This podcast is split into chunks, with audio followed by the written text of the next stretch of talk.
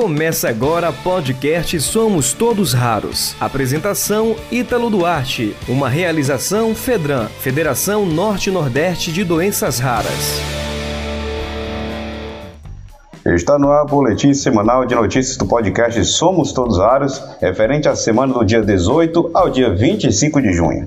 Primeira notícia: Congresso se ilumina de verde e vermelho pelo dia de conscientização das amiloidoses. O prédio do Congresso Nacional ficou iluminado nas cores verde e vermelho na quarta-feira do dia 16 de junho, em alusão ao dia de conscientização das amiloidoses. As doenças consideradas raras estão relacionadas ao cúmulo de proteína não funcionais em órgãos e tecidos do corpo.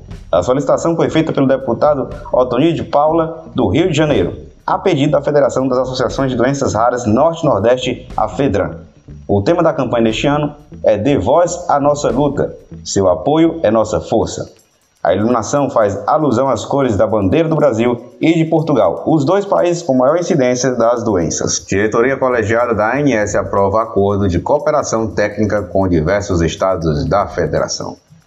Na quarta-feira, dia 23, foi realizada a reunião número 552 da diretoria colegiada da Agência Nacional de Saúde Suplementar, ANS. Os diretores aprovaram os itens que tratam da aprovação de acordos da cooperação técnica entre a ANS e os estados do Acre, Roraima, Ceará, Espírito Santo, Rio Grande do Norte, Alagoas e no âmbito do Programa de Parceiros da Cidadania. A partir dessas aprovações, a agência passará a abranger todas as regiões do país, totalizando 44 acordos de cooperação de técnica, incluindo acordo com o Conselho Nacional de Justiça. Secretaria de Ciência, Tecnologia, Inovação e Insumos Estratégicos em Saúde publicou o Diário Oficial da União, na quarta-feira, dia 23, a abertura de consultas públicas para manifestação da sociedade para apresentação de sugestões no prazo de 20 dias, a respeito de recomendação da Comissão Nacional de Incorporação de Tecnologia no Sistema de Saúde, CONITEC. Consulta Pública número 55, de 22 de junho de 2021, relativa à proposta de atualização do protocolo clínico e diretrizes terapêuticas das doenças pulmonar obstrutiva crônica. A documentação e o endereço para envio de contribuições estão disponíveis no endereço eletrônico da Conitec, entre as consultas públicas abertas. Aprovado o requerimento de audiência pública para debater sobre o Dia Nacional da Doença de Huntington. A Comissão de Seguridade Social e Família da Câmara dos Deputados aprovou, na quarta-feira, dia 23, o requerimento de audiência pública para debater sobre a criação do Dia Nacional da Doença de Huntington e o projeto de lei 5060-2013. O debate foi proposto pela deputada Aline Gugel, que é relatora do projeto de lei 5060-2013, apresentado pela deputada Érica. Projeto de Júlio César garante compra de medicamentos para doenças raras. Parte do percentual pago pelas loterias da Caixa ao Fundo Nacional de Saúde será destinado à compra de medicamentos destinados ao tratamento de doenças raras. É o que garante o projeto de lei 2051-21, de autoria do deputado federal Júlio César, do Republicano Distrito Federal. A proposta altera a Lei 3.756-12, fixando a destinação de no mínimo 10% do valor pago pelas loterias da UFNS. Em reunião da Anvisa, diretores aprovam abertura de processo regulatório sobre a anuência prévia em pesquisa clínica de medicamento a Anvisa realizou a 12ª reunião da diretoria colegiada na terça-feira do dia 22. Os diretores aprovaram a proposta de abertura de processo regulatório para a revogação do parágrafo único do artigo 11.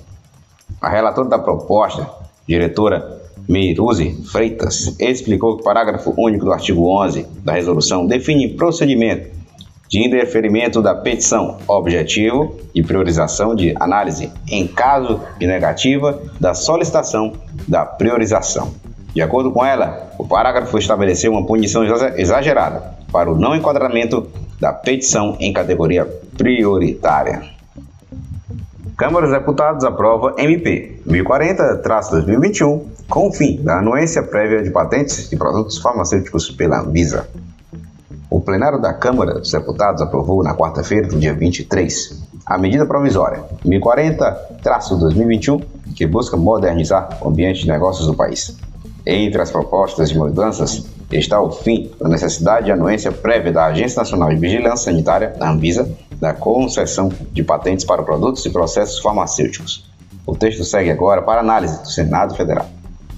Projeto aprovado prevê vacinação prioritária de pais e cuidadores de pessoas com deficiência e doenças raras, em Juiz de Fora. A Câmara Municipal aprovou na terça-feira do dia 22 um projeto de lei que prevê a vacinação prioritária contra a Covid-19 a pais e profissionais que trabalham com pessoas com deficiência e doenças raras. A matéria segue para análise da prefeita Margarida Salomão. De acordo com a proposta, a autoria do vereador Dr. Antônio Aguiar estão incluídos tutores, cuidadores, técnicos de enfermagem e enfermeiros que trabalham nos cuidados das pessoas que necessitam de cuidados contínuos para atividades diárias. O prefeito Cícero anunciou construção de duas UPAs, hospitais de doenças raras e veterinário e 3.600 habitações em João Pessoa. O prefeito João Pessoa, Cícero Lucena, anunciou na segunda-feira do dia 21 um pacote de obras de cerca de 1 bilhão. Os recursos são do município, do governo federal, de emendas parlamentares e parcerias com o governo do estado. Entre as obras do pacote estão a construção de duas novas UPAs e um hospital de doenças raras, este último com um investimento de 15 milhões. Você ouviu o podcast Somos Todos Raros. Apresentação Ítalo Duarte. Uma realização Fedran, Federação Norte-Nordeste de Doenças Raras.